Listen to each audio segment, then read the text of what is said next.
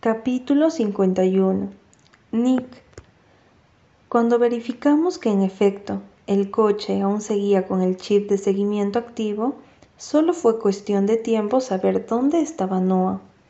Temí poder equivocarme, ya que había muchísimas posibilidades de que Ronnie no se hubiese llevado el coche a donde tenían a Noah encerrada. Pero no dejé que eso me frenara Sabía que Ronnie había estado yendo a todas partes con mi coche los últimos meses, por lo que había muchísimas posibilidades de que estuviese en lo cierto y Noah se encontrase en la discoteca de mala muerte que había salido en el GPS. Mi padre estaba hablando con los policías. Se había producido un revuelo impresionante y estaban intentando planear cómo proceder. El despacho de mi padre se había convertido en un hervidero de gente y un grupo de policías junto a Steve estaban analizando los planos de la discoteca. Según los planos, lo más probable es que tuviesen a Noah en el sótano de la parte oeste del edificio. Si los acorralábamos dejándoles la puerta principal sin salida, solo había una forma de que el cabrón de su padre pudiese salir, y era por la puerta de incendios que daba a la parte trasera del edificio. Ahí sería donde le esperarían con todas las patrullas. No había forma de que pudiese escapar si decidía salir, y no iban a dejarle escapatoria. Si de verdad estaban allí, ese hijo de puta iba a terminar en la cárcel, mucho antes de lo que él tenía pensado.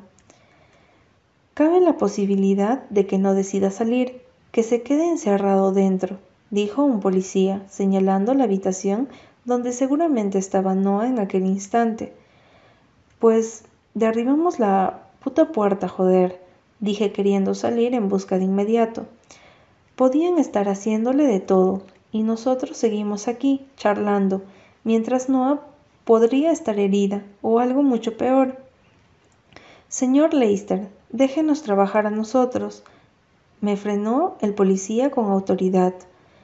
Me jodía cómo me hablaban y cómo tomaban decisiones sobre la vida de Noah, pero no había nada que yo pudiese hacer. Salí del despacho y me llevé, creo, que el cigarrillo 200 a la boca. Fuera en el porche se habían aglomerado todo tipo de personas, y en la puerta, junto a la fuente redonda, había por lo menos siete coches patrulla y agentes por todo el perímetro de la casa se habían presentado las noticias, que ya empezaban a acomodar sus cámaras frente a la puerta cerrada de la casa. Me giré sintiendo náuseas. Es capaz de matarla, William. Escuché entonces que gritaban dentro. Entré casi corriendo para ver cómo los policías salían del despacho de mi padre y salían apresurados hacia los coches patrulla. Miré desesperado y fui hasta Rafaela, que lloraba aferrándose a los brazos de mi padre. No lo hará, tranquilízate, ya sabemos dónde están. Ella, te prometo que no le va a pasar nada, decía mi padre intentando tranquilizar a su mujer. ¿Qué ocurre? ¿A dónde van? dije con temor. Un testigo ha llamado confirmando que ha visto a varios hombres con armas fuera de la discoteca. Está ahí, Nicolás. Van a ir a buscarla. Sentí como todo mi cuerpo se congelaba por el pánico. Yo no pienso quedarme aquí, dije girándome y saliendo por la puerta lo más rápido que pude. Entonces una mano fuerte me retuvo por el brazo, deteniéndome. Tú no vas, Nicolás, dijo mi padre mirándome fijamente a los ojos. ¿Qué coño estaba diciendo? No pienso quedarme aquí, le grité soltándome de un tirón y bajando las escaleras casi a la carrera. Algunos policías ya estaban saliendo de la casa, marchándose para poder llevar a cabo la misión que podía causar la muerte de mi novia. Rafaela, escuché como mi padre gritaba tras de mí. Me giré unos segundos para ver cómo la madre de Noah venía corriendo hacia mí. Llévame contigo, Nicolás, dijo sin poder controlar las lágrimas, pero con una determinación férrea en su rostro. Miré dudoso a mi padre, que se acercó a nosotros con el semblante tan frío y asustado como debía estar el mío. No pienso permitir que le hagan daño a nadie más de esta familia. Entren a la casa, gritó, cogiendo a Rafaela por el codo. Sabía que estaba tan asustado como todos nosotros. Nunca nos había ocurrido nada igual. Vi en los ojos de mi padre que le aterrorizaba aquella situación. Con su forma de mirar a Rafaela era casi igual a como yo miraba a Noah, y yo habría reaccionado de la misma manera si hubiese sido ella la que estuviese dispuesta a ir al centro del escenario de un puto secuestro. Voy a ir tanto te guste como si no, William Leicester. Es mi hija de quien estamos hablando, le gritó desesperada. Los sollozos impidieron que pudiese seguir hablando. Miré a mi padre. Voy a ir, papá, y no, no intentes detenerme. Mi padre miró desesperado a ambos lados. Está bien, pero iremos con la policía. Aceptó por fin. Diez minutos después, estábamos cruzando la ciudad, con tres coches de policía tras nosotros. Escuchar cómo informaban de lo que ocurría por el interfono me estaba matando de los nervios. Ya habían llegado y estaban rodeando las puertas principales a la orden de entrar. No tardamos mucho más en llegar y el coche patrulla fue directamente hacia donde esperaban que el padre de Noah decidiese escapar. Los demás policías se colocaron en posición alrededor de la puerta, mientras que los ruidos del interior llegaban a nuestros oídos. Cuando escuché disparos salir del coche, el policía, que estaba junto a él, me detuvo con fuerza por el brazo. Te quedas aquí, dijo con autoridad. Hice lo que me pedía, mientras miraba fijamente la puerta por donde Noah saldría, sana o herida. Aún no lo sabía. No tardaron mucho. Diez minutos después, y con todos los policías en tensión, la puerta terminó por abrirse y Noah y su padre aparecieron, pestañando sorpresivos por el despliegue que los esperaba fuera. Noah estaba sangrando, estaba herida. Sentí como me sujetaban por detrás. Ni siquiera era consciente de que intentaba salir corriendo en su busca. Noah, grité con todas mis fuerzas. Sus ojos volaron a los míos, mientras que el terror marcaba sus llorosas facciones. Su padre la estaba empujando con su arma, la tenía presa bajo sus brazos, y el maldito revólver la apuntaba directamente a la cabeza. Suelte el arma, gritó un policía por un megáfono. Me llevé las manos a la cabeza con desesperación. Ese hijo de puta le estaba diciendo algo, y el terror reflejado en Noah despertó un instinto asesino que nunca creí experimentar hasta el momento. Le iba a matar, Iba a matarle con mis propias manos. Suelte el arma y ponga las manos sobre la cabeza. Volvieron a gritar. Entonces todo ocurrió muy rápido, aunque mis ojos lo vieron todo como si estuviesen reproduciéndolo en cámara lenta. El padre de Noah levantó el arma, quitándole el seguro.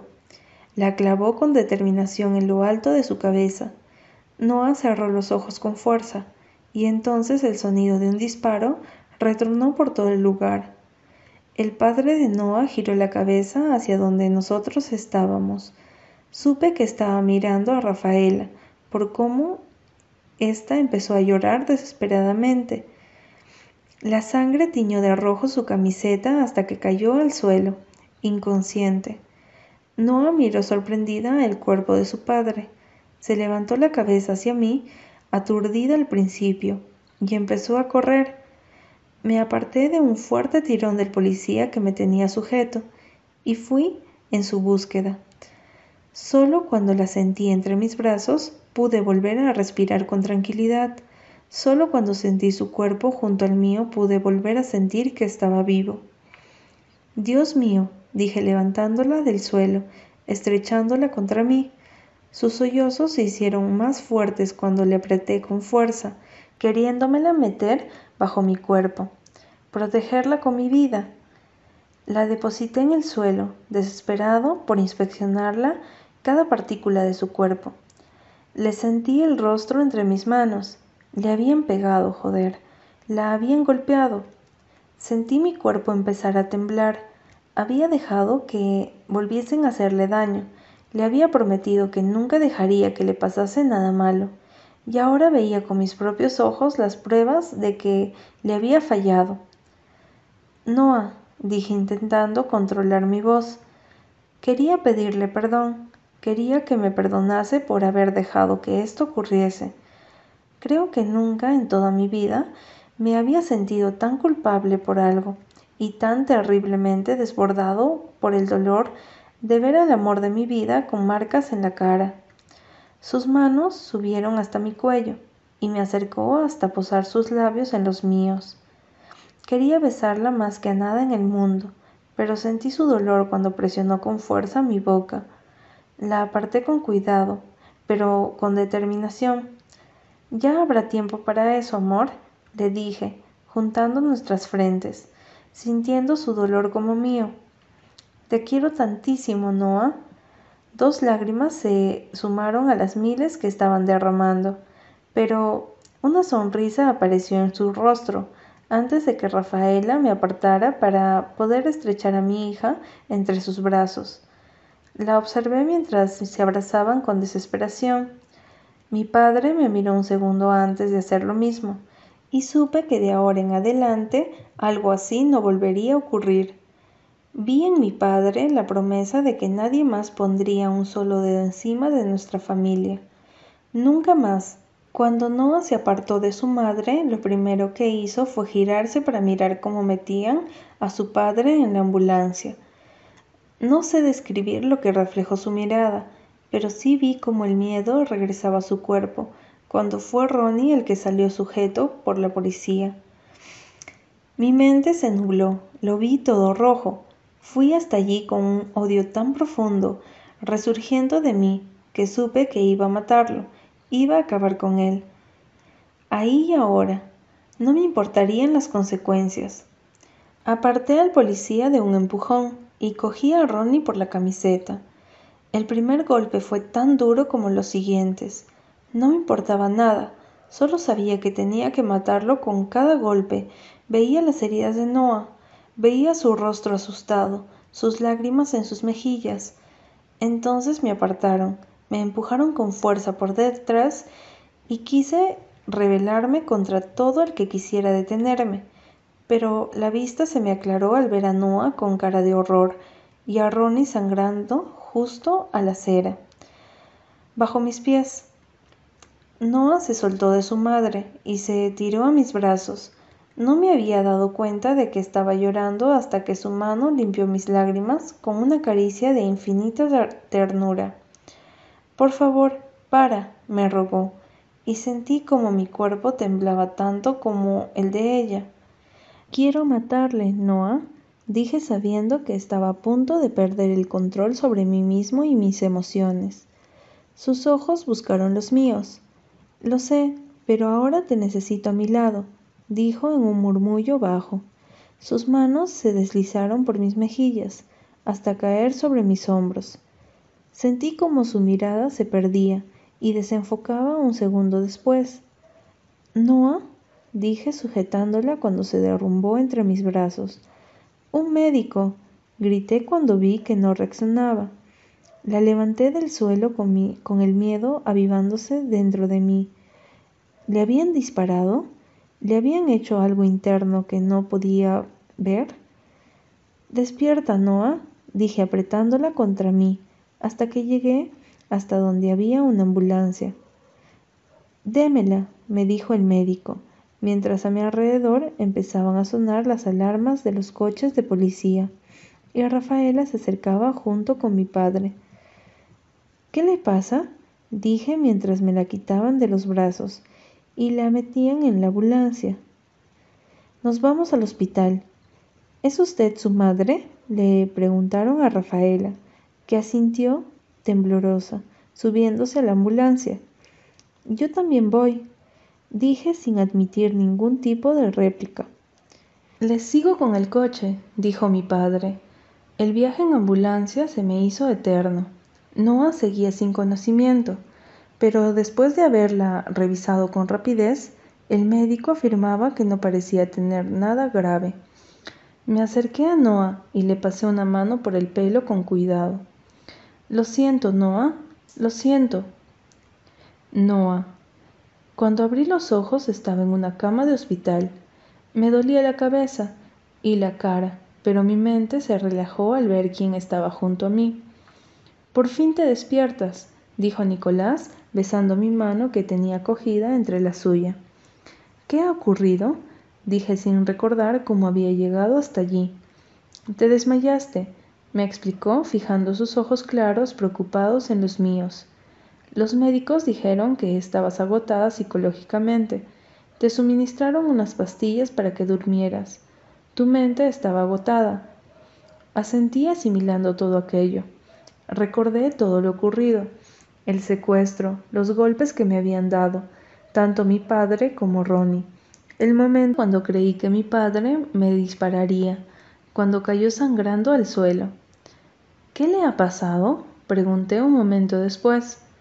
Nicolás entendió al instante lo que le estaba preguntando. Me observó indeciso, pero finalmente habló. No lo ha conseguido, Noah. La bala le perforó el corazón. Ni siquiera llegó al hospital. Fue muy extraño, y a lo mejor algo no funcionaba bien dentro de mí, ya que no sentía absolutamente nada, salvo alivio, un alivio infinito que me quitó una presión del pecho, una presión que llevaba sufriendo más de diez años. Todo se ha terminado, dijo Nick, levantándose de la silla que había junto a mi cama y cogiéndome el rostro entre sus manos. Ya nadie podrá hacerte daño. Yo voy a cuidar de ti, Noah. Sentí que mis ojos se humedecían. Nunca pensé que las cosas fueran a acabar así, ni que ahora pudiese darle las gracias al, al destino por haber juntado a nuestros padres. Hace dos meses todo lo que tú representabas significaba un infierno para mí, y ahora, dije incorporándome y arrodillándome en la cama, le cogí el rostro entre mis manos mientras él bajaba con cuidado sus manos por mi cintura. Te quiero, Nick, te quiero con locura. Sus labios besaron los míos un momento después, con cuidado, pero con todo el amor que yo sabía había surgido entre nosotros. Ese tipo de amor que solo pasa una vez en la vida, ese tipo de amor que toca nuestros corazones, siempre se queda con nosotros. Ese amor que comparamos con todo, que buscamos, que incluso odiamos, pero ese amor que nos hace estar vivos, que nos hace necesarios y que nos convierte en lo único sin lo que otra persona es incapaz de vivir. Y yo acababa de encontrarlo. Epílogo. Nick, un mes después. Ni se te ocurra abrir los ojos, le dije emocionado mientras la llevaba al centro de la habitación. Tenerla allí por fin me daba una alegría que no sabía cómo expresar con palabras. En cambio, que había hecho mi vida supondría un nuevo comienzo en nuestra relación, pero era algo necesario y a la larga bueno, para poder estar todo el tiempo que necesitásemos juntos. Odio a las personas, dije colocándome detrás de ella. Está bien, ya, dije sacándole la cinta que tenía atada a la cabeza. Sus ojos miraron con sorpresa la habitación que tenía delante. Estamos en el nuevo ático que había comprado, justamente en la entrada, desde donde se veía el salón, la cocina y un pequeño comedor. No era muy grande, lo justo para que una persona pudiese vivir cómodamente, que era uno de los mejores pisos de la ciudad. Una amiga de la familia la había decorado a mi gusto y el piso había quedado genial. Con tonos marrones y blancos le daba al lugar un aspecto acogedor y moderno. Había mandado a construir una gran chimenea en el centro del salón frente a un gran sofá color chocolate, donde podría ver películas y pasar tiempo a solas con Noah. La cocina era pequeña, pero tenía todo lo necesario con una pequeña isla donde cabían dos personas para desayunar cómodamente. Había gruesas alfombras en los suelos de madera y un gran ventanal cuyas vistas daban directamente sobre la ciudad. Y justo en ese momento, bajo la oscuridad de la noche, la vista era impresionante. Miré a Noah, que se había quedado con la boca abierta. Bueno, ¿qué piensas? Ella negó con la cabeza sin palabras. Un momento después decidió hablar. ¿Es tuyo? me preguntó dando varios pasos hacia adelante y colocando la mano sobre el respaldo del sofá. Cuando se giró hacia mí, vi que estaba sobrecogida o preocupada. No sabía muy bien cómo definir su reacción. Bueno, sí, yo voy a vivir en él, pero tú vas a pasar gran parte de tu tiempo aquí conmigo. Por eso lo he comprado, para poder estar juntos, sin ningún impedimento le dije acercándome hasta donde estaba. Me encantaba verla allí. Ahora sí que parecía un hogar. Un segundo después, una pequeña sonrisa apareció en su rostro. Es genial, dijo, pero me estaba ocultando algo. Lo podía ver en sus ojos. Le acaricié el pelo colocándose tras las orejas y cogiéndole el rostro entre mis manos. ¿Qué ocurre? le dije preocupado por aquella expresión. Ella negó con la cabeza y finalmente soltó un suspiro. Voy a echar de menos verte todos los días. Es eso, me dijo acercándose y apoyando su cabeza en mi pecho. Joder, yo también iba a echarla de menos. Me encantaba levantarme y desayunar con ella. Adoraba verla despeinada y sin arreglar, pero siempre lista para ofrecerme una sonrisa. Y ni qué decir de esas sensaciones de saber que estaba a salvo en la puerta de enfrente. Todo eso iba a cambiar, ahora que me mudaba, pero también sabía que era necesario. Vivir con mi padre y estar enamorado de su hijastra y encima bajo el mismo techo era una locura. Pocas eran las veces en las que nos sentíamos cómodos para estar juntos y a solas, y ahora que yo tenía mi propia casa, Noah iba a poder pasar todo el tiempo conmigo sin ningún tipo de supervisión paterna. Y yo, pero esto es necesario. No aguanto verte todos los días, pero no poder hacer esto cuando me apetece, le dije levantando el rostro y besando esos labios tan perfectos. Ni esto, dije profundizando el beso y entrelazando nuestras lenguas con toda la pasión que esa chica conseguía despertar en mí. Su respuesta fue inmediata, y el deseo se apoderó de mi cuerpo en medio segundo. Ese era el efecto que ella tenía en mí. Me volvía completamente loco. Ni tampoco esto, le dije levantándola de la cintura y obligándola a rodearme con sus hermosas piernas las caderas. Ella se rió bajo mis labios. Ni esto tampoco, repitió ella tirando de mi camiseta y sacándomela por la cabeza. Gruñí al sentir sus manos acariciándome los hombros y el cuello. Caminé hasta llegar hasta la que ahora era mi habitación. Tenía una cama inmensa y las vistas desde allí también eran espectaculares. La deposité en la suavidad de las almohadas y comencé a desabrochar los pequeños botones de su blusa blanca. Creo que me has convencido. Me gusta este sitio, dijo suspirando un segundo después y dejándome besar cada centímetro de su piel. Yo sabía que te iba a gustar, le contesté acercándome a su boca. En ese preciso momento fue cuando comprendí que esa mujer iba a estar a mi lado el resto de mi vida. La amaba sobre todas las cosas y había conseguido sacarme del agujero negro que era mi vida antes de conocerla. Nos había costado entenderlo, pero ahora que estábamos juntos, trabajaríamos el uno junto al otro para sacar nuestra relación adelante.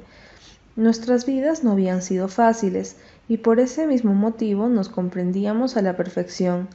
En un momento crítico y difícil habíamos sido el salvavidas del otro en medio de la tormenta, y eso es algo que nos encuentra con facilidad. Unas horas más tarde, cuando la tenía dormida entre mis brazos, me di cuenta de algo muy importante. Las luces estaban apagadas y no entraba luz por la ventana. Noah dormía con el semblante relajado y tranquilo, y no había ningún atisbo de miedo en su perfecto rostro. Comprendí entonces que yo también la había ayudado, yo también había supuesto un cambio radical en su vida, y eso había sido exclusivamente culpa mía. Culpa tuya. Mercedes Ron. Después de todo lo ocurrido el verano pasado, tras las peleas, los engaños, las decepciones y sobre todo la difícil convivencia de Noah con su hermanastro, las cosas parecen ir sobre ruedas. La vida de Noah dará un vuelco ahora que ya tiene 18 años y va a empezar la universidad. Tener que mudarse otra vez e intentar que su relación con Nicolás siga adelante será algo en lo que ambos deberán trabajar. La diferencia de edad, las fiestas, la vida en el campus y los demonios interiores estarán acechando a ambos, poniéndolos a prueba una y otra vez. No todo está superado. Hay heridas que no se curarán fácilmente, y cuando se quiere tanto a una persona y ésta termina por decepcionarte, el dolor puede llegar a ser insoportable. En el amor, no todo es un camino de rosas, y Nick y Noah deberán aprender a enfrentarse a los obstáculos juntos, sin dejar que nadie los separe. ¿Lo conseguirán? ¿Podrá Noah superar sus miedos y volver a confiar en alguien? ¿Podrá Nicolás abrir su corazón? Prólogo. La lluvia caía sobre nosotros, empapándonos, congelándonos, pero daba igual, nada importaba ya, sabía que todo estaba a punto de cambiar, sabía que mi mundo estaba a punto de derrumbarse. Te lo has cargado todo, ¿no lo entiendes? Ya no hay vuelta atrás, ni siquiera puedo mirarte a la cara. Lágrimas desoladas caían por su rostro. ¿Cómo podía haberle hecho esto? Sus palabras se clavaron en mi alma, como cuchilladas desgarrándome desde dentro hacia afuera. Ni siquiera sé qué decir, dije intentando controlarme, intentando controlar el pánico que amenazaba con derrumbarme. No podía dejarme. No lo haría, ¿verdad? Sus ojos se clavaron fijamente en los míos, con odio, con desprecio, una mirada que nunca pensé podía dirigirme a mí. Hemos terminado, susurró con una voz desgarrada, pero firme. Y con esas dos palabras mi mundo se sumió en una profunda oscuridad, tenebrosa y solitaria, una prisión diseñada exactamente para mí, pero me lo merecía, esta vez me lo merecía.